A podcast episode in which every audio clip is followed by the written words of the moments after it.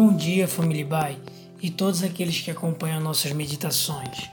Aqui quem fala é Lucas Aragão e este é o devocional diário da Igreja Batista Avenida dos Estados em Curitiba, Paraná. Hoje é quarta-feira, dia 25 de agosto de 2021. Estamos nesta semana meditando numa série com um tema: Consequências de uma cosmovisão cristã.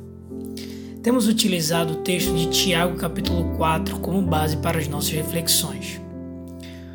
Hoje estaremos meditando nos versos 8 ao 10. O texto diz: Aproximem-se de Deus, e ele se aproximará de vocês.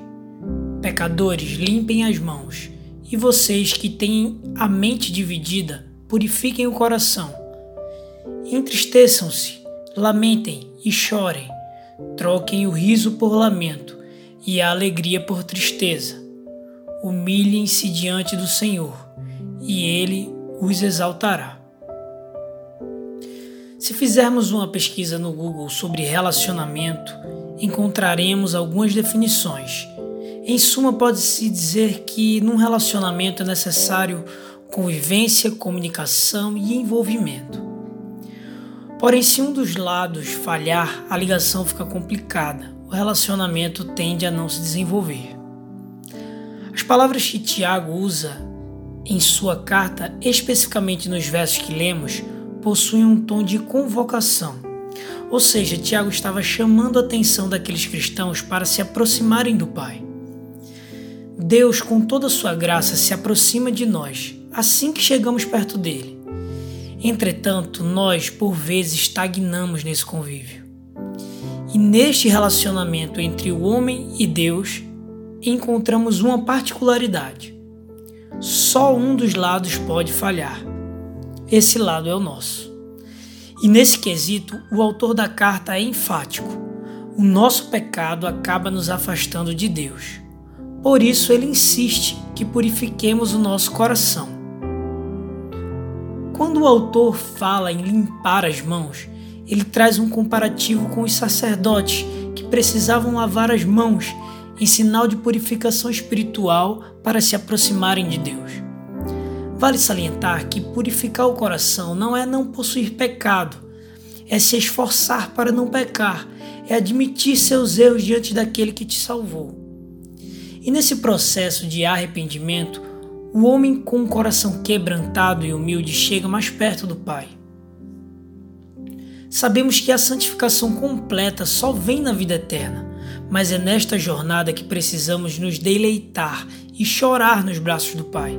Reconhecer que podemos melhorar através de uma força que vem dele e somente dele. No Salmo 51, Davi utiliza palavras de um coração quebrantado a oração dele tem um tom profundo de arrependimento, mesmo diante de coisas horríveis que ele tinha praticado. Davi soube reconhecer e se humilhar diante de Deus. No verso 10, Tiago finaliza com uma exortação que quem se humilha será exaltado. É possível fazer um paralelo com a passagem de Lucas, no capítulo 18, onde o publicano, consciente do seu pecado, clama pela misericórdia de Deus. O verso 14 de Lucas 18 diz assim: Eu lhes digo que este homem, e não outro, foi para casa justificado diante de Deus. Pois quem se exalta será humilhado, e quem se humilha será exaltado. A nossa vitória não vem do nosso próprio esforço, independente. A dependência do Senhor é que nos faz vencer. Meu desejo é que neste meio de semana nós nos humilhemos diante do Pai sabendo que somente pela Sua misericórdia conseguiremos nos aproximar dele. Que Deus te abençoe. Um coração quebrantado e humilde não rejeita, Senhor. Estenda a mim tua graça e deixe teu amor fluir misericórdia nós clamamos. Faz chover perdão e graça sobre mim, perdão e graça. E lava-me, Senhor, pois hoje eu preciso do teu amor.